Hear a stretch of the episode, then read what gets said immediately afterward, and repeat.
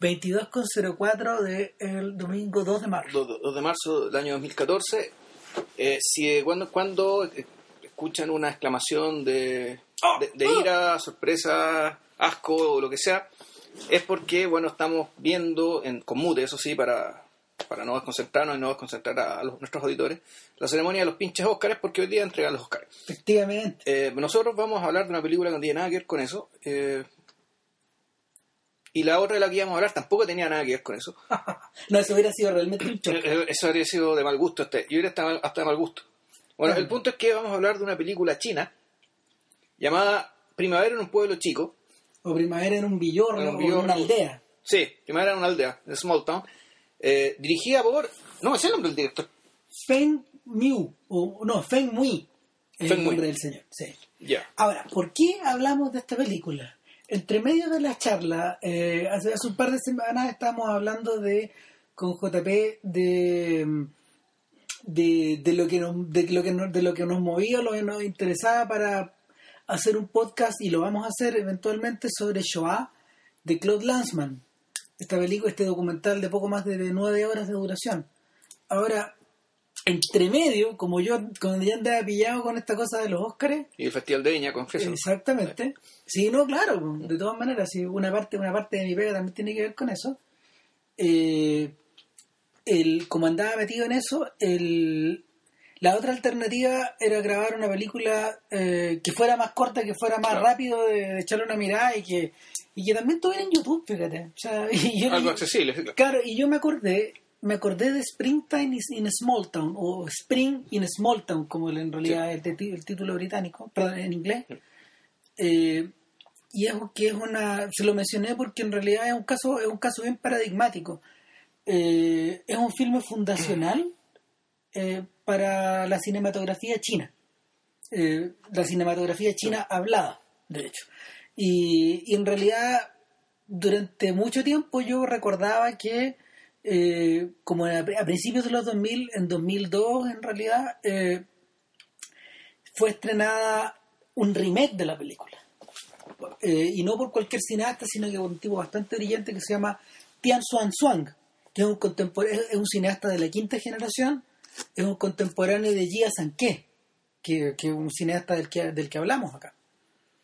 Entonces, la, la alternativa acá era, bueno, tratar de saber o tratar Claro. de, de- por la pura curiosidad, de ver qué tan importante y qué tan interesante era Primero, esta claro. primavera en un pueblo chico. Primero ver qué es esto. Claro. ¿Qué es esto? ¿Y por qué es tan importante? Claro. para, lo- para la audiencia china.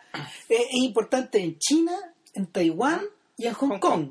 Para ellos viene a ser, para ellos viene a ser. Que es como lo eh, que el viento se llevó, es como, es una como cosa así. Casablanca, ¿cachai? Exactamente.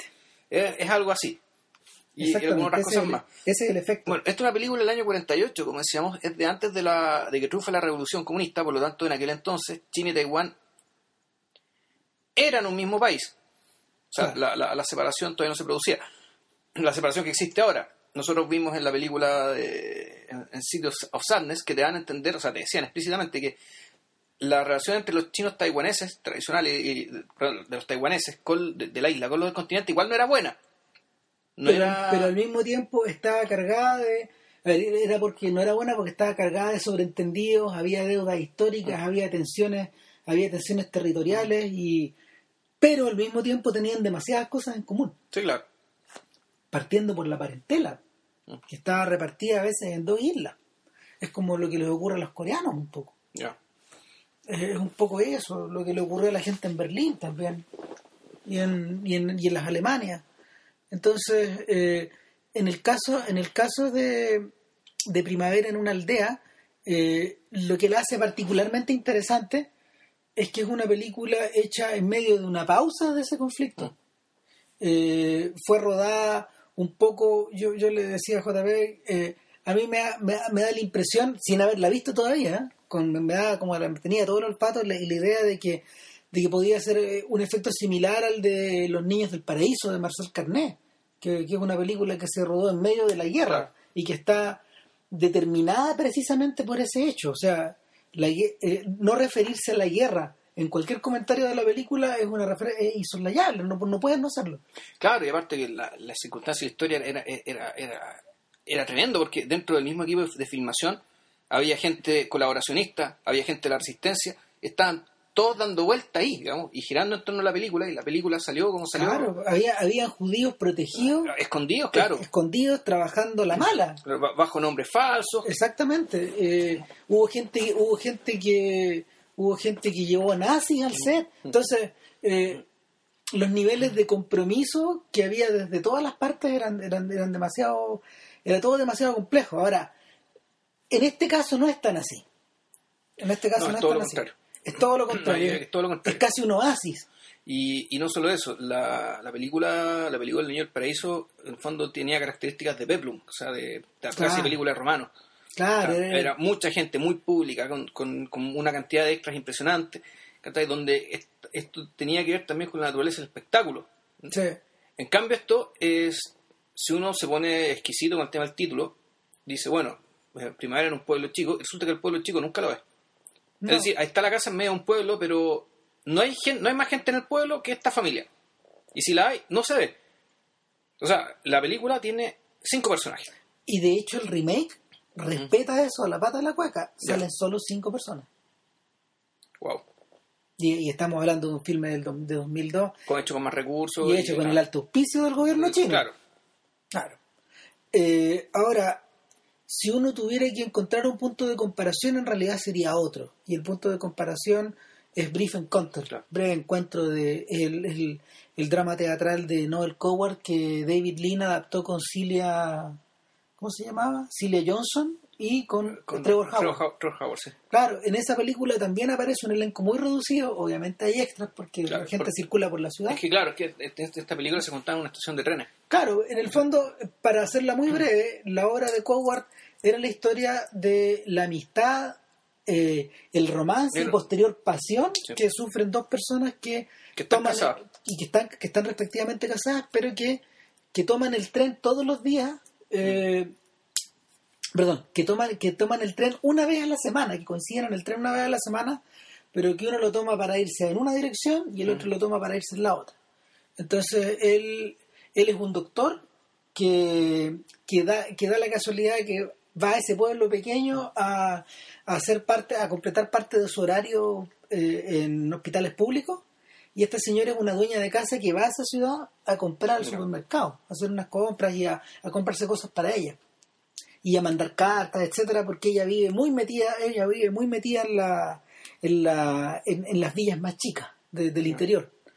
Y, y lo que ocurre ahí es que todo comienza muy casual por una confusión, eh, luego se genera una amistad y estos personajes en determinado momento se dan cuenta de que en realidad han estado viviendo en la película equivocada toda, su vida y, y saben que la oportunidad de la oportunidad de tener una vida más plena o de vivir más intensamente eh, sus sensibilidades, sus pasiones, etcétera, lo que sea, eh, está dada con el otro. Pero en último término, eh, la culminación de su pasión solo pasa por la renuncia al otro. Sí. Y esa, esa es la estructura completa de, y cerrada de, de la película. Ahora, eh, en el caso de Breve Encuentro, eh, aparte de la intimidad que se genera y de lo pequeño de esta anécdota, porque es una historia de amor que solo viven ellos dos y que es... eh, nunca, nunca vemos a la esposa de Trevor Howard, de hecho. Sí conocemos el mundo de Cilia Johnson, pero eh, las amigas no alcanzan a darse cuenta de, la inmensidad de este, de este abismo que se le abre a ella. Y por otro lado, el marido sí se da cuenta, pero de una forma, de una manera, de una manera muy impresionante en la película, eh, él da un paso atrás. Y en el fondo, hacia el final uno entiende que él le estaba dando la libertad para irse. Ya. ¿cachai? Eh, o, o le estaba dando la libertad para sentir lo que ella tuviera que sentir nomás. El, el rol del marido es impresionante. O sea, probablemente es el más difícil de la obra, porque, porque tiene muy pocas líneas, porque Una de ellas era. Fue Ricardo III el que dijo mi reino por un caballo. Que una cosa así, claro, porque el tipo, a la hora que lo veíamos, cuando la señora llegaba a la casa, el tipo estaba resolviendo Estaba crucigramas. haciendo crucigrama, no la pescaba ni para. estaba leyendo el diario y en el fondo rara vez hacen contacto visual. Mm. Y, y eso en la película está, está muy bien llevado a cabo. Ahora, el otro detalle que va por detrás de esta historia y que en el fondo eh, está muy está muy eh, muy en el background pero al mismo tiempo se da por sobreentendido en la época en 1948 es que el mundo de los personajes de Breve Encuentro es el mundo de la posguerra es el mundo de la, del racionamiento es el mundo de, de la crisis económica y al mismo tiempo de una de una de una Inglaterra que de una Inglaterra que estaba completando 10 años 10 años eh, en, en, una crisis tremenda eh, que no se había acabado después de la guerra y que y era un mundo en el que las personas estaban estaban constreñidas incluso en su foro más interno. De hecho hay, un, hay una frase muy impresionante de Michael Powell al respecto cuando le preguntaban por qué los sentimientos de una película como Los Zapatillas Rojas, que la comentamos en este podcast, estaban completamente vueltos hacia afuera, por qué la predominancia del color rojo, por qué estas pasiones desaforadas.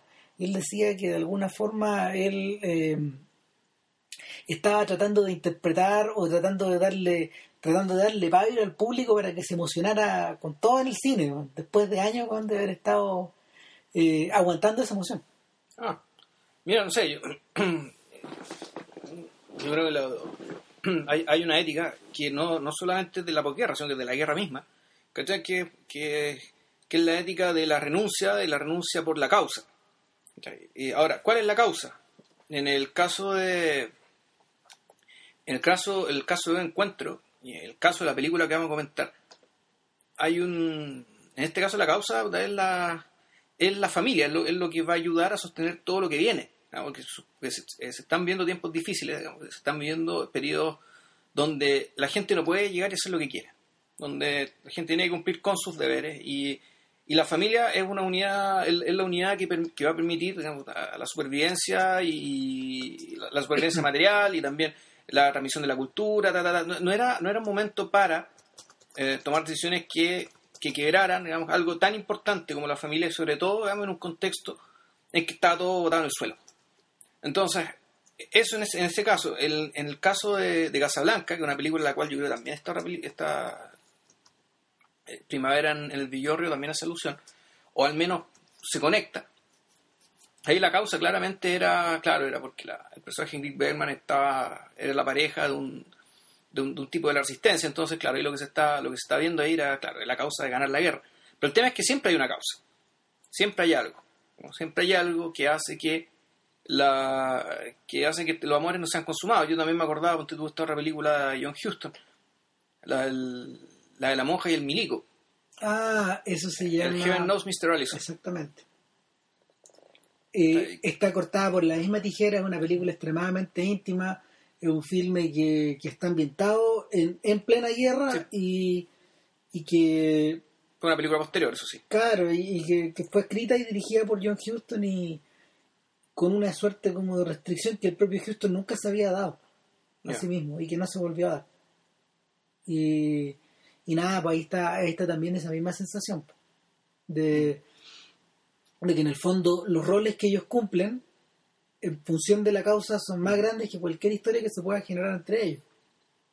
Sí, y la y claro, entonces entonces el atractivo, y, aquí uno podría ya podría empezar a, a recordar, ¿cachai?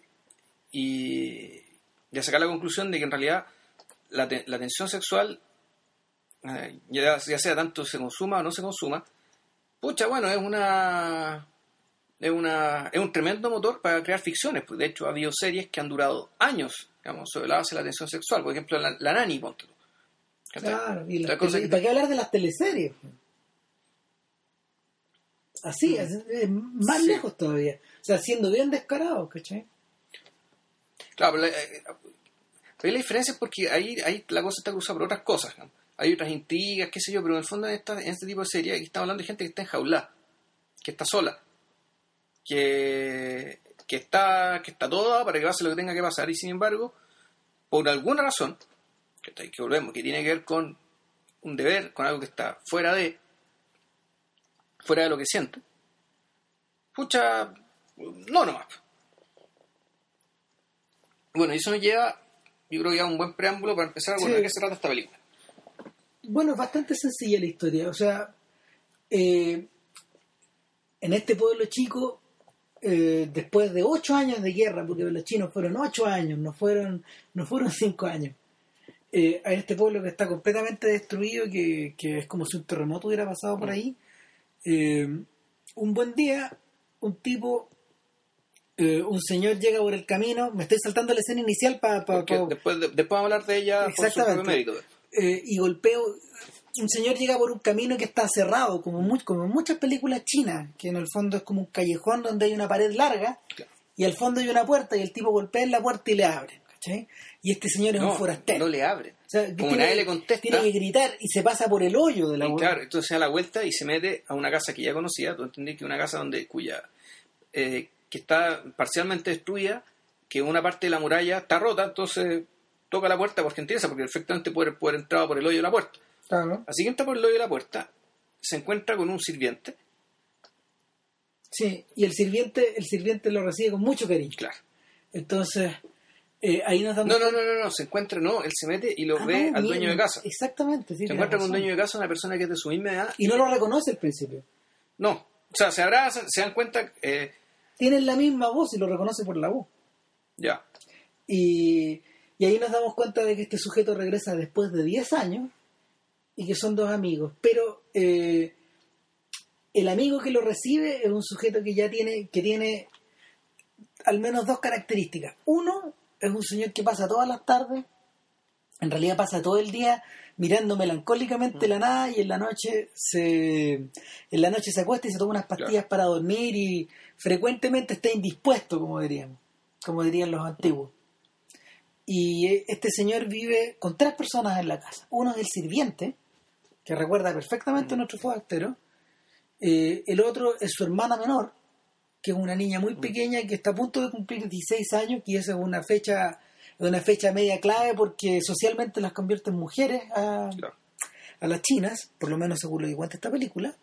Y en tercer lugar, está la, en tercer lugar, está casada con la protagonista de la historia. Y la protagonista de la historia es a su vez la narradora de la historia. Y es la primera persona que. Es la, es primera persona que nosotros vemos en el filme. Y la vemos, la vemos caminar, la vemos caminar por. eh, no entendemos muy bien dónde es, porque en realidad la- la- ya, vamos, a- ya, ya vamos a explicar por qué las referencias espaciales de esta película son tan extrañas, pero la vemos caminar eh, en una toma en plano, en plano abierto, en plano general en realidad. Y, y en este plano en general, eh, ella va con un bolso, eh, ella va con una bolsa de, con, con compras y, y nos damos y, y ella nos explica que está caminando por la muralla de la Claro. ciudad Eh, y camina mirando siempre hacia afuera de la muralla, como anhelando estar fuera. Y de hecho, en la narración, ella rápidamente dice eh, que, todo lo que la rodea, todo lo que ella la rodea, todas las cosas materiales que ella la rodean, todo el espacio que ella la, rodean, no es nada en comparación a lo que ella siente y, a lo- y al lugar donde ella desearía, desearía estar, que precisamente no es aquí. Entonces ella dice eh, el- que el momento en el que sale a comprar, un poco parecido a lo de Celia Johnson, eh, el momento en que sale a comprar es donde realmente puede estar con ella, donde realmente puede ser ella, donde realmente puede reflexionar eh, y puede decidir qué hacer o qué no hacer, pero ese rato ella trata que dure, trata de que dure todo el día. Claro, sí, lo que pasa es que ella no quiere, no quiere estar en la casa. En rigor, ese es el tema. Ella sale porque no puede estar en su casa. O sea, su casa en verdad es, es una prisión. Ahora, no es porque su marido sea un mal tipo ni la maltrate, sino que es un tipo que está carcomido por la enfermedad, la debilidad, la conciencia de que él ha degradado el nombre y la posición de la familia que ha tenido históricamente. Y porque además es un hombre enfermo que no, que no tiene que, bueno, no, no tiene el vigor para hacerse cargo de la casa. Pero no es un mal tipo, la trata bien, la quiere, la respeta, pero ella eh, no necesita eso, ella necesita puta, tener un hombre al lado. Claro, básicamente lo que pasó, ya lleva ocho años casada con el Claro. hombre, los mismos de la guerra. Pero, pero a los dos años él cae enfermo. Entonces él dice que tiene, él dice que tiene problemas de Corazón. del- no, no, no, no, no dice eso. Él habla que, él habla que no puede dormir, él no sabe lo del corazón. Eh, eso se lo dice el amigo. de después, ya. Claro, no, él, él dice que tiene mm, tuberculosis. Ya. Eso es lo que dice. Ahora, La razón por la que lo dice yo creo que es porque la tuberculosis en esa época era una enfermedad completamente inhabilitante. Sí, pues, y, era, y era mortal, pues el fondo tener tuberculosis y estar desahuciado Exactamente. a una era- fecha indetermin- indeterminada. O sea, tú te puedes Claro. morir en 30 años o en 2 años, era como tener SIDA. en. Exactamente, entonces eso lo eso lo inhabilita de hecho para formar parte, pero pa- para hacer cualquier tipo de vida pública, para ejercer, para para poner energía, por ejemplo, en la reparación de su tierra, que parece que es más o menos grande, ¿cachai? Eh, em, en el fondo eso le da un cheque le da un cheque en blanco para dejar que la decadencia si se, se fuera encima Claro, de la casa. echarse a morir. De hecho, de hecho eh, la gran lamentación de este sujeto era que la fortuna de su familia se había perdido completa en la guerra. Y él había vuelto, él había vuelto después de, no sé, él decía que había vuelto, seguramente después de pelear, y volvió a la nada. Volvió a la, a la desnudez misma, digamos. Eh, teniendo una mujer que estaba esperando, que, que lo, que lo, teniendo una mujer que, que de alguna manera deseaba que él, que él- que él cumpliera un rol masculino en la casa, Claro. sobre todo en esta sociedad, donde, donde el hombre estaba al centro, Claro. eh, y teniendo una niña, una hermana, una hermana chica, una niña que está creciendo, que era prácticamente su hija, Sí. en cierta medida. Entonces, muchas de esas cosas el tipo se las hace presente al amigo cuando llega, y el amigo es todo lo contrario. El amigo es un sujeto que en, en vez de estar vestido de forma tradicional, como, como Claro. que es el nombre del, del protagonista, eh, él es un doctor y él está vestido, él está vestido Con de abrigo, forma- chaqueta, en forma occidental. con gorro, con sombrero. Exactamente, entonces esa es la primera diferencia. Eh, y lo segundo, eh, este amigo, en vez de quedarse en el pueblo, él anduvo por el interior, le menciona una cantidad de grande lugares, de, lugares por, por donde anduvo medio perdido, ejerciendo, ejerciendo la medicina, seguramente de militar, seguramente huyendo en, alguna, en algún minuto, o sea, te da la sensación de que este sujeto sí vio el mundo, que el mundo que los otros personajes no han visto. Eh, y que, y que en, en cierta medida él está, él está volviendo a sus raíces, quién sabe por cuánto tiempo, pero lo que él viene a, lo que él viene a pagar es una, es una deuda de gratitud con su amigo. De hecho, los momentos de los únicos momentos donde hay una verdadera de- del filme donde hay eh, una abierta expresión de emociones por parte de uno de los protagonistas es cuando los amigos se encuentran. ¿Cachai? O sea, de hecho, en alguna, en alguna, en alguna, en algún momento está, está, está tomado de las manos, ¿cachai? Porque está como Sí. la efervescencia es tal, eh, el tipo se sale tanto de su, de su personaje de hombre sufriente que, que se transforma. Y, eh, y es distinto, por ejemplo, a la energía que la niña tiene en la casa.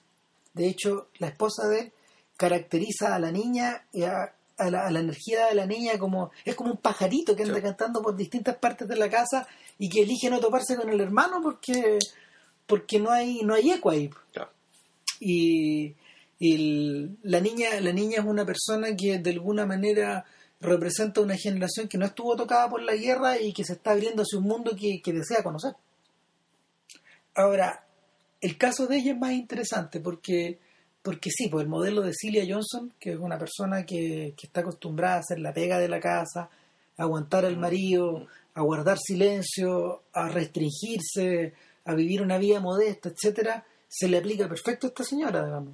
¿Qué señora? Ya tiene como 26 Tiene años. 28 años. 28. Creo que sí, una cosa así. Claro, eh, es gente joven, de hecho. la- todos, los todos los actores de esta película, salvo el sal- salvo el, el mayordomo. El mayordomo, claro.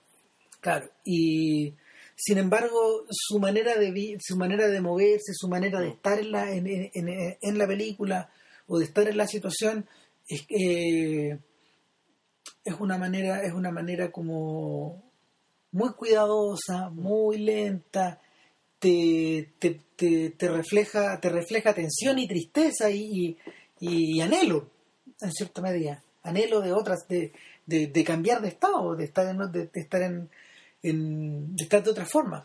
Claro, bueno, y, y ahí tú, aquí la película, al plantearte la situación de esa manera, tú te das cuenta, claro, del, ya también el choque cultural con, con nosotros, digamos, o sea, la imposibilidad que ella tiene de arrancar. ¿cachai? Siendo que ella puede arrancar cuando quiera, porque físicamente puede hacerlo. Porque nadie la vigila, la ciudad está, el, el, el pueblucho está con la muralla en ruinas, el pueblucho está casi desierto porque no se ve más gente que la que vemos, no hay prácticamente nadie ahí Y si ella quisiera arrancar, se arrancaría. Pero no es una opción. Es decir, el, la construcción del personaje que estamos hablando, un personaje que se sabe enjaulado y que está culturalmente enjaulado por el papel que se le asigna al matrimonio y a la mujer dentro del matrimonio. Eh, y por lo tanto, estando ya enjaulada en estas circunstancias, la aparición del amigo doctor, del, de este amigo, de este, de este amigo su esposo, genera un problema gigantesco porque resulta que ellos fueron pololos cuando muy muy jóvenes y de hecho el tipo el gran amor de su vida. Esa es la cosa más tremenda. Porque ellos se conocieron cuando ella tenía 16 años, es decir, la misma edad de la... De, de la, De la, de la hermana, claro. de- claro, de su cuñada. Mm. Y, y cuando... Y, y la, la reacción la reacción es tremenda. Y, y en, en ese punto donde en realidad deberíamos aclarar algo. Que esta es una película que está narrada en primera persona. Sí. pero no está narrada en primera persona todo el rato. Eh, eh, Este es una especie como de es una especie como de narrador que va y que viene, es un narrador que es omnisciente, sabe todas las cosas. De alguna forma ese narrador, fíjate, yo siento que está ahí. Ese narrador está ahí eh, en parte por en parte por necesidad, porque esta es una película que, que fue filmada con en su gran mayoría con sonido postproducido. Eh, entonces está, está ahí para cubrir las deficiencias técnicas del sonido, donde, donde, donde no hay sonido postproducido. ¿cachai? Tú, tú, tú te das cuenta de que había, tan, había tanta pobreza por detrás en la filmación que, que algunas escenas que están filmadas en exteriores están todas narradas. Sí. ¿cachai? Es un poco parecido a la técnica de un partido de campaña de Jean Renoir, que también funciona de la misma manera. La voz en off de un partido de campaña eh, cubría esa misma, Sí. cubría esas mismas bases. Y por otro lado está ahí también, está ahí también como para, para ir proporcionando una suerte como de corriente en la conciencia. Eh, Jonathan Rosenbaum, de hecho, él decía que hay una especie de contraste interesante entre la narración tremendamente naturalista de, de las escenas dialogadas y la concepción increíblemente modernista de las escenas en off, con, con narración en off. Porque eh, la narración en off transfigura de alguna manera eh, las escenas en que los personajes están solitarios y la agrega agrega un, agrega perspectivas que casi surrealistas de hecho en algunos momentos. Ya vamos a hablar también del contraste entre la noche y el día que también que también Sí. tiene esa misma que también cumple esa misma función. Ahora en el caso de en el caso de la película misma hay un detalle extra que en realidad los cinéfilos se van a dar cuenta al tiro. Sí. que la película comienza narrada así y tú dices, oh, diablo, una voz femenina, una mujer plena de anhelo, una persona que está insatisfecha, Vestida con un traje ajustado, que está sola una, que, una actriz que tiene los pómulos levantados. y que va, y que va con una bolsa por el camino, sea, con Carguay, Claro, Oscar Wilde. In the Mood for Love. Y, y de hecho, eso está reconocido por el propio Wong Kar Wai. Esta es la película que inspiró In the Mood for Love y que en realidad es la película que se encuentra en la base de todo su cine. Sí. Y, el, y, y es solo ese hecho, basta de hecho, basta y sobra para que para que cualquier interesado en Wong Kar Wai eh, se dirija a YouTube a ver esta película. Pero eh, eh, eh, yo diría que es casi mandatario. O sea, sí, no, sí, la, la cuestión es, es, es sumamente evidente. o sea, O sea, la, ya a los 15 minutos te das cuenta de que esto es la conexión es, esto se le va a la conexión es extraordinaria. Claro, y ahora, digamos, Wong Kar Wai lo que hizo fue juntó esta historia con lo que a él le tocó vivir con, con sus padres en, En Hong Kong. en Hong Kong. Porque sus padres eran, eran chinos continentales que emigraron a Hong Kong. Sí, Y él, cuando, y él era, era niño en el periodo en que, el, en, en que, en que transcurre In the Mood for Love, que es en los años 50.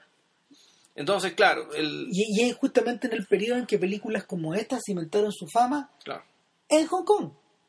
Eh, en algún momento Wai él dijo eh, In the Mood for Love nace y eso lo pueden encontrar, Mm. digamos, los que los que busquen, por ejemplo, en los extras de la edición Criterion, ahí lo van a encontrar. Eh, In the Mood for Love nace y existe en parte por todo un género de películas dramáticas y románticas que los chinos continentales solían hacer en los 30 Ya. y, y más atrás incluso, de las cuales eh, Primavera en una aldea es la heredera claro. es la heredera directa y en el fondo es la culminación. Eh, entonces... Claro, porque después llegó la revolución y se empezaron a hacer otras cosas. O sea, de hecho, eh, hay que hacer notar que Primavera en una aldea es una película que la revolución, la revolución sin prohibirla, la ignoró abiertamente. 40 años. Ya. O sea, eh, hasta que eh, en el marco de esta nueva China, esos valores vuelven a tener una cierta una cierta importancia o un cierto o un cierto lustre en la medida de que ya representan la tradición, Mm. que es a donde naturalmente sus cineastas se dirigen. ¿Cachai? Eh, esa, esa es la razón de, no sé, eso explica Sang Yimou y sobre todo explica la existencia de Grandmaster, de, de Wong Kar Wai, que es una película hecha mirando hacia la China continental. Entonces, de hecho, antes de que termine el podcast hay que hacer una referencia de Grandmaster por lo mismo. Pero, bueno, ya tenemos, ya tenemos trabado entonces el conflicto. Y, y lo que ocurre, bueno, es medio terrible de alguna manera y que cualquier persona que haya visto películas de Wong Kar Wai se va a recordar. Pues en el fondo, eh, la tensión, que no es sexual, es una tensión emocional. Eh, Vamos, también es sexual, sobre todo que- de parte de ella. pero es que empieza a crecer. Sí.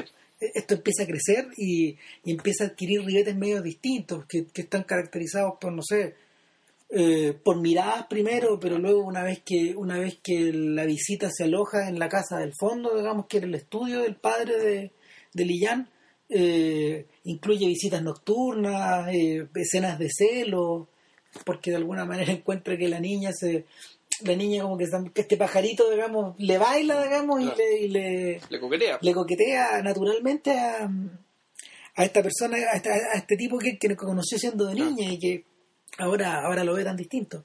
Entonces, eh, ella, ella claramente reacciona, pues, después de todos estos años, eh, de todos estos años guardada, las fuerzas despierta, despierta un volcán ahí. Y, y los termina afectando a todos, porque en la medida de que, en la medida de que los personajes eh, empatizan, empatizan con esta actitud, eh, los sentimientos se empiezan a evidenciar por todos lados. Claro. Digámoslo, el, el personaje de ella es tan interesante, tan importante porque en realidad ella es el único que actúa. Exacto. O sea, es el único que hace algo, que empuja algo.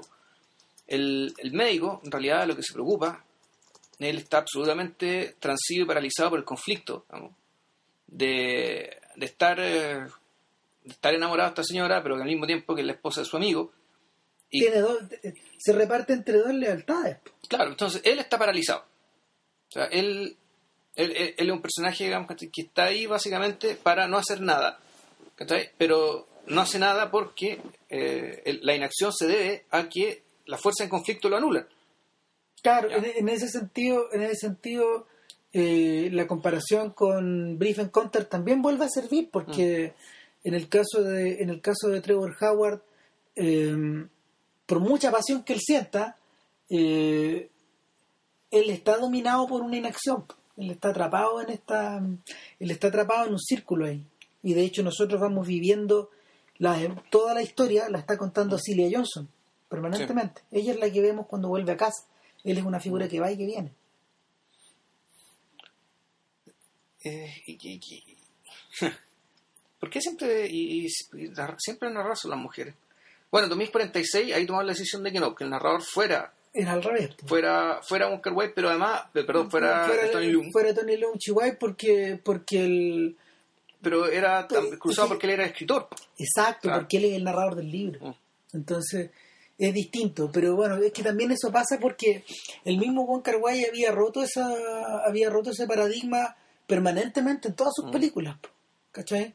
Era una especie de ida y, de, de ida y vuelta. eh, piensa, por ejemplo, el, en el- en el protagonista de mm, en el protagonista de Chungking Express, el chiquillo, o el mismo protagonista de uno de los episodios de, de Fallen Angels que la comentamos en el Sí. podcast, por el chiquillo que es mudo. El mudo.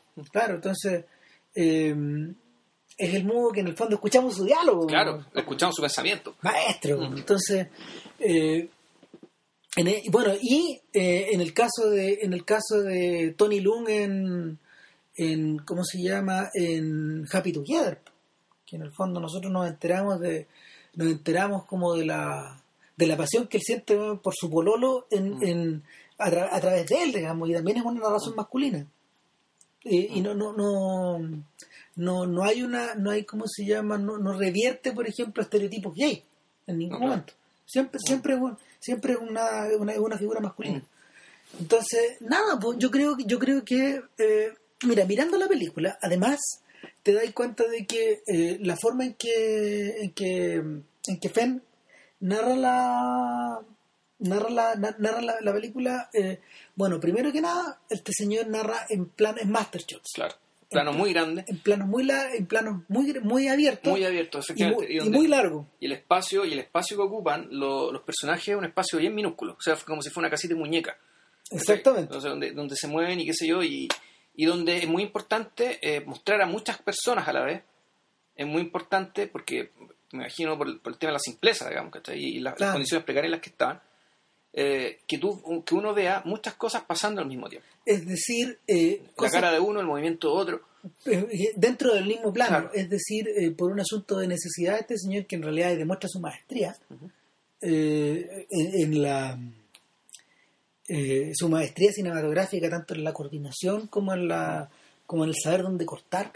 Eh, son, son planos largos y son planos abiertos, pero no, no son porque sí nomás.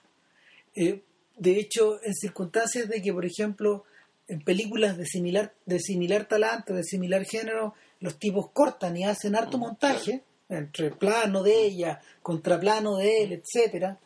Eh, acá esas reacciones están dadas dentro del mismo plano. Los cortes, en el fondo, la Mm, edición eh, está dada por los actores y por los timings que ellos ocupan. y algún que otro enfoque desenfoque y la cámara moviéndose dentro del Claro, Claro. y la, el otro detalle, el otro detalle que es interesante ahí, eh, y, y que lo encuentro bien tremendo, es que en realidad el único lujo audiovisual que él se da es el de los paneos. Mm. Y diablos que están bien usados. Eh, manejándolo, de una, manejándolo con una sencillez tal, donde la cámara va de izquierda a derecha, y luego se devuelve, y luego se devuelve al otro lado. Eh, en, ese, en ese tilt, eh, fíjate que me acordé de Dreyer. Ahora, Dreyer hacía otra cosa. Dreyer movía, los, mo- movía la cámara misma. Mm. Movía la cámara misma en torno a los actores. No hacía paneos, pero, pero lo que sí hacía, en el fondo, era sugerir una realidad tridimensional eh, en la medida de que él podía desplazarse como un actor más. Que es algo que después, eh, que es algo que después se los, lo continuó y de alguna manera lo homenajeó Casabets. Pero, pero en, esta, en estas idas y en estas vueltas, el, en, en esta ida y en estas vueltas, el director de el director de, de Primavera en una aldea eh, se las arregla para seguir narrando y narrando y narrando, ¿cachai? Por otro lado, hay un hay una hay una exacerbación de lo teatral Sí. en la película y que, y que es deliberada. Yo siento que tiene que ver y a mí ¿Tú crees que es deliberado? Sí, yo creo que sí, porque ¿sabéis por qué? Porque, porque esta película cabe dentro de un género, de una manera de contar las cosas. Y, y de hecho, el, esa, misma, esa misma estructura yo, yo pens- pensaba, y uno aquí, aquí, aquí, mira, bueno, acaba de ganar Jared Jared Leto. Leto, como ya todo el mundo sabe que iba a ocurrir. Eh, obvio. Ya, eh, lo, ocurre que, ocurre que, y aquí, bueno, aquí hablo del, de, uno habla de la ignorancia y uno y de, de la curiosidad, pero uno tiene la sensación de que eh, los orígenes escénicos de, de, de- de la película y de esta clase de historias para los chinos debe haber estado bien asentada. Esta cosa de, yo me acuerdo, por ejemplo, y yendo, yendo más para atrás todavía, una película que vimos hace ciertos años, esta cosa de Ya que la de la trupe de actores. Ya, platform. Plataforma, claro. En plataforma, eh, la estructura de la película un poco eh, iba, con- iba contrastada con la, la- el terrible forma, el incre- increíble formalismo de las obras que esta gente, esta gente presentaba en distintos lados. Ya. Y el formalismo tenía que ver no solo con una tradición de contar las historias, sino que al mismo tiempo con una, con una especie como de voluntad, con una especie de voluntad eh, manifiesta de que hasta, hasta el campesino del lugar más recóndito entendiera de lo que Exacto. estábamos hablando. O sea, eh, y no por un asunto de condescendencia, sino que por un asunto como de, de mm, voluntad de comunicar. Claro. O sea, no, de que, de que tú el derecho, o sea, tú estás al servicio de la gente. Tal cual. La que está al servicio de la gente. Y esta película es manifiestamente así. Sí. Sí, bueno, de hecho a mí me parecía que tenía, tiene cierta cosa como de, de teleserie, po. Completamente, o sea, es un dramón. Es un dramón. o sea, es, Eh, es un- es dramón. si algún- Eh, mira, La cuestión teatral a mí realmente se me filtra. ¿Realmente le hicieron con cinco actores porque no había plata? o porque o en el fondo es la era- manera de hacer estas cosas. Es la manera, claro. Yo creo que es una combinación de las O dos. sea, el, pero que al mismo tiempo parte del asunto, y par- parte importante del asunto del, del encierro de esta, de esta persona y el hecho de que en realidad el conflicto no puede tener punto de fuga, o sea, no puede tener fugas, no puede, el, el vapor, digamos, ¿cachai? No, puede salir hacia ningún lado, no puede haber escape de este de- de- de- del vapor y la energía que se genera, digamos, por la situación, eh, por, la, por la situación que de- del triángulo, del triángulo amoroso este. Entonces, claro, uno dice, esto es una elección que en realidad tiene que ver con tiene que ver con contención, pero con contención de la presión. De contención al punto de hacerla irrespirable, eh, al punto incluso en que el personaje de ella, volvemos al tema, el personaje de ella, el personaje único que actúa, ella es la que empieza, eh, por decirlo así, a cometer estupideces. Ya que empieza a marearse con la propia pestilencia de la situación. ¿Cachai? Con, con la, con que es la escena en la que puta, se emborracha. Claro. ¿Cachai? Donde tú, tú eh, llega un momento en que la cosa se pone tan insoportable y esto realmente está muy bien hecho, que ella, eh, más que hacer estupideces, realmente me expresé mal, empieza a forzar la situación porque Para que pasen cosas. para que pase algo, para que, la, para que el globo reviente, ¿cachai? Porque así como está el globo, eh, así como está, no, no puede ir. Simplemente no puede ir. En ese sentido es distinto, por ejemplo, a lo que le ocurre a los protagonistas de In the Mood for Love, ¿te acordáis? Eh, ahí eh, el amigo, el compañero de pega de Tony Loom, el, el- el otro periodista, Mm. que era como su paño de lágrimas, en realidad no era su paño de lágrimas, pero era el tipo que le decía, a ti te pasa algo raro. A ti te pasa... ¿Cómo está la señora? ¿Te acordás Ah, que el tipo le sí, sacada, le sacada, weá, ¿cachai? Y Tony Leung no lo pesca ni... Y claro, pero, pero por otro lado, mm, verbalmente, haciéndose el weón, le, le- no verbalmente le comunicaba cosas también a su amigo. Eh, O por, por último, el otro estaba ahí para compartir un rato y contarle sus propias desgracias Claro. a esta mujer y aquí y allá. Ay, porque- que la weá, porque- el, el porque- deporte nacional de porque, quejarse. le- po. porque le gustaba el huevo también a ese tipo, iba de una en otra, de una en Mm. otra. Entonces, eso por un lado. Pero, pero el, el la, la única planificación que hay por detrás ahí, de, de parte de la pareja protagonista, llega en el momento en que ellos, ellos eh, se enteran de que sus respectivas parejas los engañan. Los engañan, es decir, eh, ellos se dan cuenta que estaban enamorados, pero los amantes son los otros. Claro. Y ellos dicen, tenemos que vengarnos de alguna forma. ¿Cachai? Y, pero, pero la venganza misma no se alcanza a, contra- a concretar. Entonces no... De alguna, de alguna manera ellos están más castrados todavía que esta protagonista. Sí, pero claro, pero ahí lo interesante es que ahí lo que pasa es que lo que a ellos les ocurre es que lo que sienten se transmuta y se convierte en otra cosa. Claro. Se convierte en algo que es, que yo creo que es difícil de definir, que es exactamente y que es el núcleo, que es el corazón claro, de, de In the Mood for Love, y que 2046 en realidad uno podría decir que es- te trata de explicar eso. Claro. ¿cachai? Por decirlo así. En el fondo es, es explicar, bueno, ¿qué es esto? ¿cachai? ¿Qué es esto? ¿En qué se convierte este amor frustrado, ¿cachai? Puta, este amor castrado, este amor no, no, no consumado? Porque se convierte en algo, y se convierte en algún tipo de... No sé si ha sido una, una, una- una iluminación espiritual, pero sí se produce un cambio espiritual, en el- particularmente el- en el personaje de él. Porque si bien la, la, la narradora era el personaje de, de Maggie Chung, la película termina, cierra con él. Eh, Y precisamente termina con él, digamos. Él claro, que se queda con el fardo. el, el corazón emocional de la película se traslada al lugar. Sí. Finalmente él es el... Mientras ella se dirige hacia otras cosas, hacia otros Mm. mundos, hacia, hacia otras historias, él queda anclado ahí. Claro. Eh, en ese sentido, en ese sentido puede ser porque y, y ahí y ahí es donde ahí es donde por ejemplo ahí donde está la conexión otra de las conexiones con Casablanca Mm. porque mientras mientras Ingrid Bergman se va con Víctor Laszlo con, con Leslie Howard hacia otra hacia otros mundos el que se queda el que se queda con la, la herencia de esta historia con la moraleja y con sus Sí. consecuencias es Rick Obviamente Rick, sí. claro Oye, pero Lalo no era Leslie Howard, bueno, era Doctor. tienes razón pero no, No. no me acuerdo que no me acuerdo que era, o era Howard No era Howard. No era Howard. No, no, No, no, no, no era Howard porque no tenía pinta tan de mamá. No, porque tenía un, un tipo, eh, tenía una nariz más, más, más hacia afuera, más aguileña, más grande. Claro. Leslie Howard tenía, y tenía los ojos más, tenía los ojos más, no sé si rasgados, digamos, pero Howard tenía los ojos grandes, ¿cachai? Así como bien abiertos. No, es otro actor. Bueno, pero volviendo a esta otra cosa, eh, empiezan en el fondo a pasar dos cosas. O sea, ella en algún momento, en algún momento no se le sale su ovarismo, de alguna forma, Sí.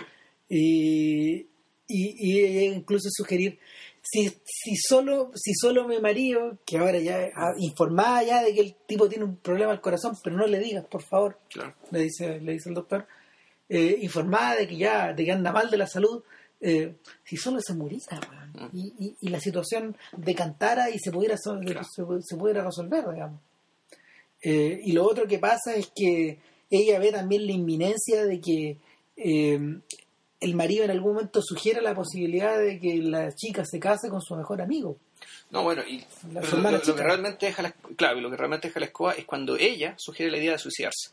Claro. ¿verdad? Porque e- eso termina teniendo consecuencias. O sea, de hecho, lo primero que hace el doctor es para callado, se mete en la pieza de su, de su amigo Y le cambia las y pastillas. cambia todo, cambia todo, cambia Claro. las pastillas, cambia las pastillas para dormir por unas vitaminas. Claro. Lo interesante es que en la narración ella misma lo explica. lo explica mientras está sucediendo. Eh, ahora, eh, entre medio de eso, sí, eh, los realizadores hacen una cosa que es bien interesante y, es- y esto es netamente ya del género romántico. Establecen una diferencia clara entre los distintos espacios, entre Sí. lo que ocurre en la casa, lo que ocurre en el exterior y lo que ocurre en la chocita. Claro, yo creo que ahí podríamos empezar ya a hablar de, de por, qué la película empieza como empieza y, y, y lo que eso implica. ¿Por qué? Porque la película de partida te va presentando a los personajes uno por uno.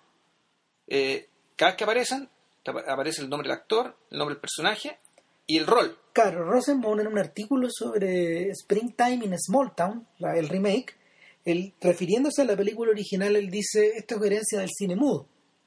En las películas mudas chinas, eh, los créditos de la película la presentaban y luego, eh, el, tal, tal, como, tal como dice JP, los nombres que referencian a la pers- al, al personaje, al actor y al rol que cumple, Claro. aparecen en la medida de que estos personajes van apareciendo en el cuadro.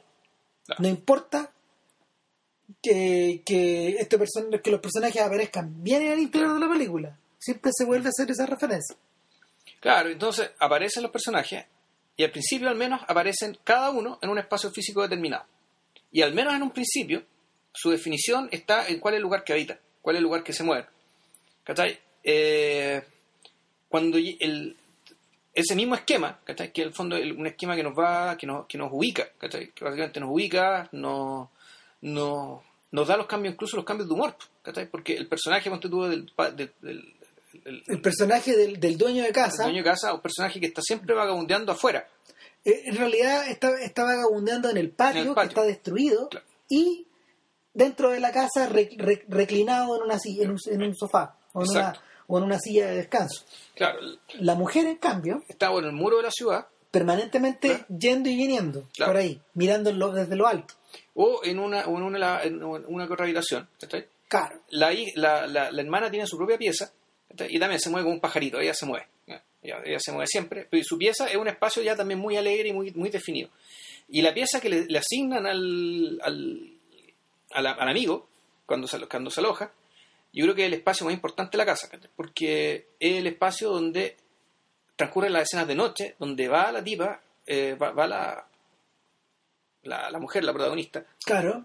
Y va entre que a insinuársele, pero a reclamarle, Claro. hacerle ver su, su, su tristeza, pasa por un montón de estados muy distintos. Sí. Pero lo, lo- lo que me gustó ahí es que hay todo un juego con los objetos, y con las luces, y con las fuentes de luz. Ah, que ya vamos a llegar a o sea, eso. el sí, tema con las velas, con las celosías, con las puertas. Hay un juego de, como de joyería con las cosas. el- además, además que es en esa pieza precisamente donde pasan las cosas. Mm. Salvo lo que tiene que ver con el El desenlace. mismo. desenlace, claro. Ahora, eh, por otro lado, eh, refer- refer- ref- o sea, refiriéndonos, refiriéndonos precisamente a la pieza y a la diferencia entre el día y la noche, eh, en esta primavera donde todas las cosas se despiertan, partiendo por la por la niñita de la casa, digamos, que está, ella está, ella, ella está entrando en una primavera, de Claro. hecho, eh, y se está convirtiendo en mujer, etcétera. Eh, por otro lado, este, se le despierta, se le despiertan estos otros deseos y estas otras estas otras angustias y todos estos disgustos de la señora de la casa, eh, a la esposa, eh, hay una marcada diferencia entre la noche y, en el, y el día. Eh, el día, el día en lo que se refiere a los protagonistas, el día está marcado al revés de lo que sucede en la normalidad, está marcado por la, por la estasis, por porque las cosas no se mueven ni para ningún lado. Estos personajes están ahí, pero nada, nada particular les ocurre. Están, y, y cuando algo les ocurre, por ejemplo, como cuando ellos salen, eh, tanto, tanto el médico como, como la protagonista salen fuera de la casa, eh, ellos están en modo reflexivo, casi siempre. Eh, salvo en un instante donde, donde, no sé, pues ella lo pone contra la pared y ella después se arranca y él la persigue y corren un mm. poco, ¿cachai? Como, corren como en las películas románticas. Pero, pero es en la noche donde las cosas de verdad se, se, desplazan, se mueven. Donde mezcla la verdad también. Exacto, pues, y es precisamente, es precisamente en la penumbra. Estos, estos personajes viven en un estado de, en un estado de mm, donde hay toque de queda. Entonces son una sirena. Todas las noches, a determinada hora, indicando que se va a apagar la luz. Y, y el, el, momento en el que se apaga la luz y donde prenden las velas es donde precisamente se producen las confesiones más grandes.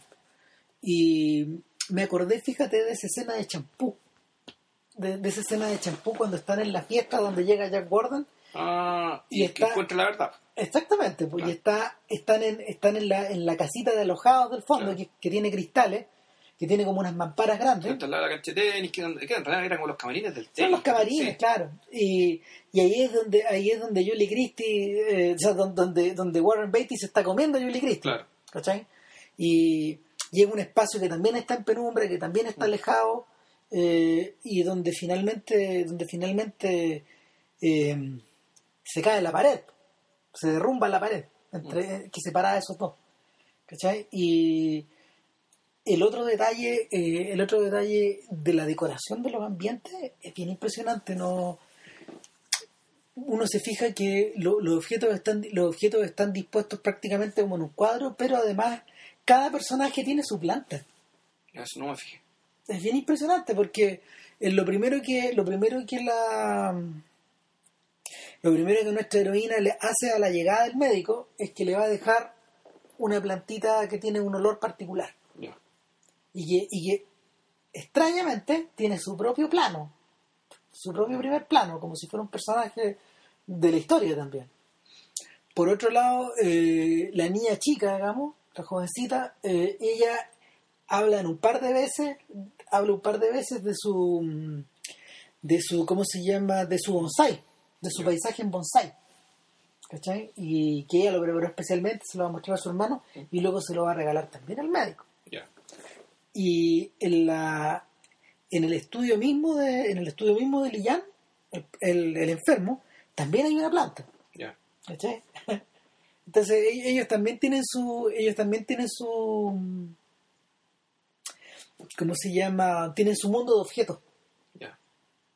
También están estos samovares, o, el equivalente. Claro, estas teteritas. Estas teteritas que están también en cada pieza y que son de distintos tamaños para cada uno, etcétera. El, el punto es que el, es precisamente en estas visitas nocturnas que se van haciendo cada vez más insistentes y cada vez más de ella hacia él, que se van haciendo cada vez más insistentes y que, que van que se van transformando casi en una pequeña pesadilla final, finalmente para el doctor, que decide irse, eh, es, donde es donde la es donde la cosa termina como de es donde la cosa termina de explotar. Eh, y todo todo explota precisamente en la noche en que la chiquilla cumple 16 entonces eso implica varias cosas que se juntan todos los personajes eh, que esto es de noche también. Que hay alcohol de por medio porque están porque es la primera vez donde la niña le, dan claro le dan a probar alcohol. Y empiezan a hacer juegos de mano. El cachipún. Pero es como un cachipún con canción. Sí sí es un cachipún. Y aparte que el, los cachipunes eh, tiene un país tan grande que el cachipún, el, cachipún cambia de, una región a otra. Entonces se va a jugar cachipún de esta forma o de esta otra ah no no de esta y ahí empiezan a darle con el cachipún y ahí la protagonista empieza a poner a poner a poner y la cara de perversidad en su rostro que estoy diciendo y aquí, aquí ya va, aquí ya la va a romper, aquí, aquí la cuestión Claro. explota. Y, y- y se hace evidente a todos los personajes, finalmente. ¿Cachai? Y, y- y es, un, es un momento particularmente sutil eh, cuando, cuando Lian se da cuenta. Cuando, ella- cuando, cuando, cuando ve a, sus, a las, dos, a las dos personas que más quiere, las ve jugando, Ujú. eh, eh, y se da cuenta de que se pertenecen el uno al otro, que él es la tercera rueda. Sí. ¿cachai? Y, y él toma una decisión. ¿La aguantamos? Sí. No, no sé. O sea, finalmente, finalmente lo que pasa es que todo, eh, eh, esta clase de película, esta clase de película, en todas las, eh, en todas sus versiones y en todas las tradiciones culturales, esta clase de argumento deriva de la tragedia, Sí. sí o sí. O sea, y eso está marcado y está hecho de esa forma. O sea, este, eso pasa desde la cartuja de Parma, man, Mm. y rojo y negro, hasta, mm, no sé, hasta la favorita, ponte tú, esta teleserie de O Globo, ¿cachai? Que, Ya. Que te gustaba tanto, tío. Gran teleserie. Ah, Que la están dando de nuevo, todo esto. Sí, Sí, de hecho. Pero la muy tarde, la dan como a las 4 de la tarde. Pero en fin. Eh, el, punto, el punto que hay por detrás de esto es que es que en esta en este tránsito hacia la tragedia donde todo donde donde no hay donde no hay vuelta atrás la película va cumpliendo todos los pasos Sí. pero se pega una frenada y la frenada es re interesante yo creo que por eso hay que contar la cuestión así que si ustedes la ven en YouTube lo paran acá y después Y después, y después pueden volver a después pueden volver a poner play después de que se hayan visto la película pero la cosa la cosa es que nuestro amigo Liyan eh, encuentra encuentra otro fardo de pastillas en algún lado encuentra encuentra encuentra el pastillero y en un momento de gran angustia se toma todas las pastillas se toma las vitaminas claro. pero su angustia es tan grande que se le produce un fallo en el corazón po. se, se cae cae en una especie como de sopor Pero se toma. Es que no, yo, yo, yo, yo lo que entendí fue que, como el, el, el, doctor lo que hace, cambia los frascos. De modo que la tipa, cuando se quiera matar, tome pastillas, tome vitamina. Cuando este tipo se va a tomar las vitaminas, accidentalmente, se tomó se la toma un veneno, pues se toma un veneno, una cuestión más dañina. Entonces Claro. el tipo queda hecho exánime. quedó hecho bolsa y todos culpables, salvo la niña, digamos. La... Entonces, claro, lo encuentra el, lo encuentra el mayordomo, y ahí la tragedia como que desata, y uno llama al otro, llama al otro, llama al otro. Y claro, en algún momento está el, el nudo, digamos, todos los personajes reunidos, los cinco personajes, todo el elenco, digamos, está reunido en una pieza, eh, en torno a, a la cama de, de- de este moribundo. Exactamente. ¿Y qué pasa después? Bueno, Nada, lo que, pasa es, lo que pasa es que en ese punto se pone media ambigua la historia. Porque. Porque, a ver, pasa que eh, el doctor que había amenazado con irse se va. Pero le sacan la promesa de volver. eh, le sacan la promesa de volver en el verano. le sacan la promesa de la secuela.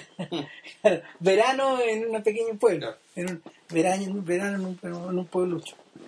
Eh, y por otro lado, eh, ella. em, la, relación, la relación que se genera ahí, esta especie de olla presión que había, no termina de reventar. Queda como un poco en el aire, de alguna manera. Que, queda, de, de alguna forma, eh, lo que sí se expresa por parte de la mujer hacia el marido eh, eh, es abnegación, fidelidad y compromiso. Sí. Que es lo que tiene, que es lo, que es lo que que es lo que de alguna manera representaba el matrimonio para ella, tal como ella lo definió al principio del film. Claro. Pero, pero por otro lado también queda la sensación de que Lian sabe que el amor de la vida de su señora es el otro. Claro. Todo claro. expuesto. Y eso, claro, eso no tiene arreglo. Claro. Es lo que es. Y, Claro. Y es por eso que eh, los personajes que despiden al, al doctor no son ninguno de los principales. Lo que, los que lo encaminan hacia la salida del pueblo son el mayordomo y la niña chica. y la niña. Mm. Y, y la niña que en algún momento había encarado a su cuñada diciéndole tú estás enamorada del doctor, ¿cierto? Se lo dice abiertamente. Entonces, finalmente se produce, se produce esta extraña sensación de que no hay un final feliz y de que por, de que por otro lado está todo, está todo expuesto adelante, en el aire. A- aquí, en la cara, ¿cachai? Pero sabes que sí, yo creo que en fondo sí hay final feliz. Y, y por eso es que la, la, última, la última toma es igual que la primera. ¿sí? pero con él, con el marido. Claro, que el marido se levanta, eh, se levanta, no sé, con la ayuda de, de un bastón y llega hasta, la, hasta el muro de la ciudad. Claro. Y, y ella señala la lejanía. Ahí me acordé de nuevo de champú. ¿Te acordáis? Sí, Porque en el final, en el final de la película, Warren Beatty, que subió una loma persiguiendo a la, a la, a la mujer y que tiene un, un tremendo diálogo y donde se cuentan la verdad finalmente y donde todo queda, todo queda en pelota, todo queda desnudo y, él le queda claro que ella se va. Eh, él ve desde abajo cómo se, cómo se está resolviendo el drama sin él. Él queda reducido a ser un espectador. Eh, en ese caso las consecuencias son profundamente negativas porque lo, lo, lo disuelven finalmente como ente. En cambio, al revés acá lo refuerzan porque esta pareja queda de alguna manera reforzada. Exacto. Claro. Y el orden el orden restablecido en ese en el sentido en el sentido que lo conocían. O sea, no, perdón, en el sentido que debería haber estado al principio. Que ha estado de siempre. Claro. Ahora, la tremenda ironía de esta situación es que unos pocos años después, el orden en la vida real fue eh, alterado al completo por la llegada de la revolución. Claro, claro, claro, ya hay, eso ya es otra cosa. Y claro, Entonces- pero, pero, no, pero ¿sabéis que es, impe- es- es- es inevitable pensar que lo- lo- los espectadores chinos que han estado viendo eh, este filme que se transformó en algo muy tradicional, que se transformó en algo muy famoso y algo muy reverenciado, eh, relacionan esta película como una especie como de Una, islote una cápsula de tiempo de lo que, claro, de, de un, de un tiempo que ya no es. que, que se fue nomás. Claro, y, es- y es por eso que, fíjate que cuando uno ve The Grandmaster de Wong Kar Wai, uno siente que hay una, uno siente que hay una referencia a ese mundo, porque, porque The Grandmaster transcurre en la, mm, transcurre en distintos momentos entre los 30 y finales de los 50 Ya. y son momentos eh, hay momentos que están particularmente relacionados con la guerra y hay momentos que no, porque al revés, que están relacionados con el antiguo orden. Mm. ¿Cachai? Y, y te queda la sensación de que por primera vez en su carrera, eh, Wong Kar Wai está mirando más que a Hong Kong, está mirándose la China continental, es el legado de la China continental eh, en, en el mundo que él ha estado pintando. Y nada, pues, el, el legado es particularmente emocionante, eh, sobre todo pensando que eh, con tan pocos medios estos gallos produjeron tal nivel de... ¿Cómo se llama? Es que no diría perfección, porque esta no es una película perfecta, No, para nada. es al revés. Esta es una película que, esta es una película que es particularmente imperfecta. ¿cachai? No, los bordes están mal hechos, los cortes están mal hechos, la copia está en pésimo estado Sí. porque precisamente el, el- el gobierno chino seguramente no se preocupó de encontrar una más, Restaurarla mejor. claro, seguramente debe haber alguna, pero las que están en el dominio público son, son, son- O sea, la- la- las tres que ven en YouTube era, ¿cuál, cuál, era, ¿cuál era más mala que otra? ¿Cuál era claro, otra? en el fondo la película misma es una ruina. Mm. ¿Cachai? Sí. Y lo que lo que lo hace lo que lo hace un como lo que lo hace un más lo que hace una experiencia de mirarlo más impresionante todavía. Entonces yo creo que no, no es un logro a partir de la perfección sino que es un logro a partir como de la restricción. O sea de hecho de hecho la misma contención que la película predica está está reflejada en su puesta en escena. De hecho. Y, y yo creo que ese es el tremendo logro y esa es la genialidad de, de Primavera en una aldea. Y nada. La próxima semana nos dará. En, en- en- en todo esto que hablamos, han repartido como cuatro Oscars, ¿no? Sí, Sí, son lentos. son parte de la, parte de la tonterita. Nada, pues, la próxima semana sí esperamos estar listos con Choa. Así Eso. que. Que estén bien. Chau. Cuídense, chau. Chau.